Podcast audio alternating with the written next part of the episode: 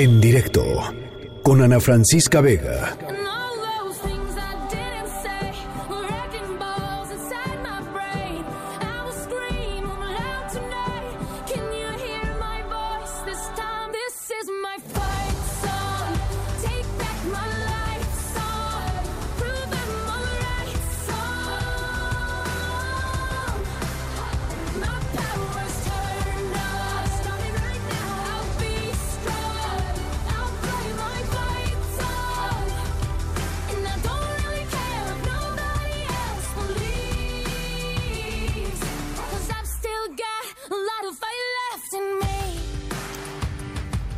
Estamos escuchando Fight Song, la canción de lucha de Rachel Platten. Eh, les quiero contar una historia, mm, una historia de, pues de eso, de desafíos, de, de no dejarse vencer, de pues entrarle a tratar de resolver algunos de los problemas que están aquí, ¿no? Muy latentes en nuestra sociedad y de alguien que de pronto dijo, pues yo tengo que hacer algo con mi dolor que yo creo que es lo de lo de lo más, híjole, pues de lo más valiente que uno puede hacer en la vida, ¿no? Pensar qué se hace con el dolor propio y hacia dónde pues hacia dónde lo encaminas, ¿no? Porque dolor hay siempre en la vida. Bueno, pues eh, la mamá de, de Kenji López eh, fue diagnosticada con cáncer. Eh, después de que fue diagnosticada con cáncer, em, tres años después, desafortunadamente, falleció. Pero Kenji, pues Kenji dijo, yo no voy a dejar la lucha aquí, yo tengo que hacer algo con esto. Y decidió crear una fundación, la Fundación Cancer Warriors de México, eh, a favor de papás y de mamás de niños con cáncer. Desde entonces hasta ahora han sucedido un montón de cosas y él está en, en la línea telefónica para platicar con nosotros. Kenji, ¿cómo estás? Me da mucho gusto saludarte. El gusto es mío, Ana Francisca. Muchas gracias por recibirnos en este espacio y saludos a ti y a tu auditorio. Pues eh, no sé si coincidas conmigo en este asunto del dolor, Kenji, ¿no? Eh, hacer, hacer algo con esos dolores tan, tan, tan tremendos y tan fuertes que de pronto nos pone delante la vida eh, es, es todo un desafío. Es un desafío, Ana Francisca, por supuesto, y yo creo que lo has, lo has escrito en las palabras exactas y correctas.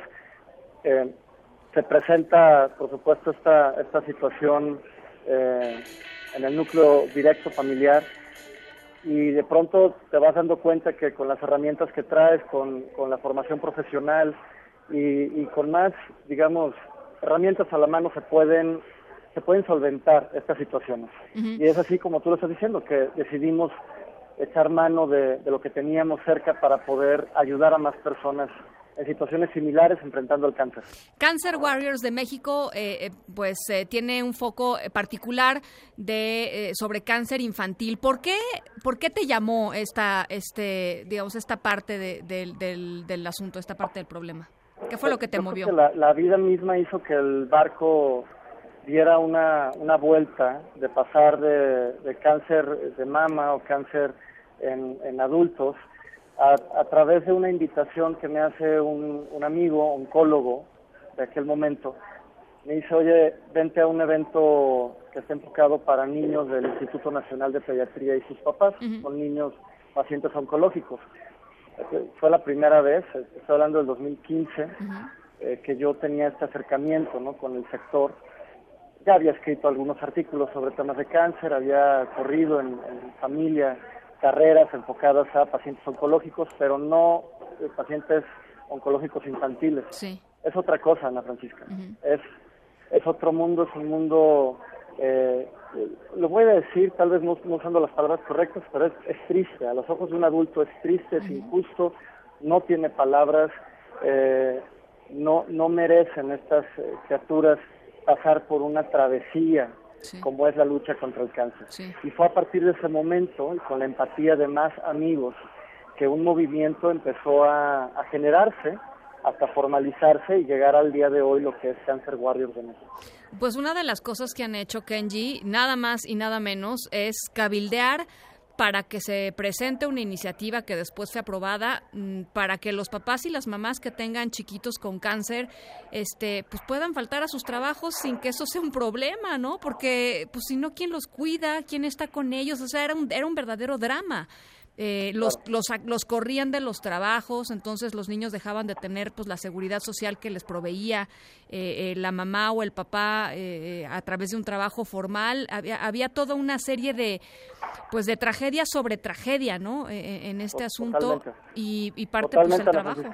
Eh, tal, como lo, lo has estado mencionando, yo creo que es la manera de contarlo, la manera más orgánica, de cómo, cómo fue, digamos, creciendo el movimiento, pero también cómo descubrimos el foco rojo. Porque eh, esto nace como un voluntariado, con la intención de hacer más llevadera la lucha para las familias y demás, pero en ese transitar, eh, yo soy abogado de formación, descubrimos que estos papás que pasan días, semanas, meses, Ana Francisca, mientras el menor recibe quimioterapias, radiaciones, es sometido a algún tipo de intervención quirúrgica, eh, perdían su trabajo. De acuerdo a nuestra ley federal del trabajo, se considera como una causal de la rescisión laboral el que un trabajador se ausente en más de tres ocasiones en un periodo de 30 días. Tú imagínate cuántas veces se ausenta un papá. No, bueno. Si, si, si los ciclos de quimioterapia son tan extensos, más las consecuencias, los efectos secundarios y demás. Ahí es donde decidimos eh, echar mano y, tomar cartas en el asunto. Te estoy hablando del año 2016. Ahí empezamos a detectar decenas y decenas de mamás y papás trabajadores que por acompañar a sus hijos perdían el trabajo. Pero no es lo más grave que perdieran el trabajo perdían el ingreso y perdían la seguridad social. Porque al no tener el trabajo, al no tener afiliación al INSS o al ISTE, perdían eh, estos servicios médicos. El menor que estaba en un hospital tratado tenía que cambiar de esquema, eh, se venían temas de abandono de tratamiento, regresaban a sus ciudades de origen si eran tratados aquí en la Ciudad de México. Entonces, el tema del despido era solamente la punta del iceberg. Sí, Oye, Kenji, ya que te tengo en la línea eh, y, aprovechando que, pues que, está cerca de, muchas de estas familias, de muchos de estos pacientes, ¿cómo ves todo el tema del, del, desabasto de los medicamentos oncológicos en el, en el sector eh, público? Es un asunto preocupante.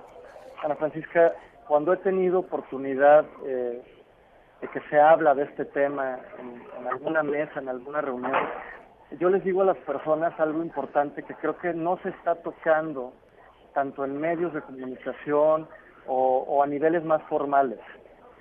Eh, te pido a ti y le pido a tu auditorio que por favor piensen o imaginen lo que puede llegar a pensar un menor de edad que está recibiendo tratamiento y que escucha que ya no va a haber medicina para Tremendo, tremendo, claro. Eh, esta pregunta, Ana Francisca, no es recurrente no se hace porque si, si no es que el tema se politiza o que el tema ya se llevó a otro a otro lugar em, hace que se deje de lado lo que pasa con un menor. El, domingo estuvimos en una visita hospitalaria por parte del equipo de, la organización y, y, son estas estas caras de estos menores más de las familias que tienen una, una vista de esperanza. Al final una quimioterapia eh, es, un, es un medicamento agresivo, pero es esperanzador. Tú imagínate que, que escucha. Yo no sé, yo y, lo, y te lo digo así tal cual. Cancer Warriors no sabe si hay o no hay eh, y demás. Sí tenemos testimonios, porque nos llegan a nosotros los testimonios de las familias diciendo que no hay medicamento en ciertos hospitales y a esas familias les decimos que somos solidarios, 100% solidarios en lo que está pasando. Pero lo que sí te puedo decir es que la visión les cambia cuando escuchan que no hay medicina. Pues claro. Y como tú dices, Kenji, la verdad para una niñita, para un niñito que de pronto escucha esto, debe ser pues devastador y preocupante dentro de todas sus situaciones. Que es que es, eh, otra vez es, es eh, es la, es la revictimización, digamos, de una persona que está en una situación ya de por sí vulnerable.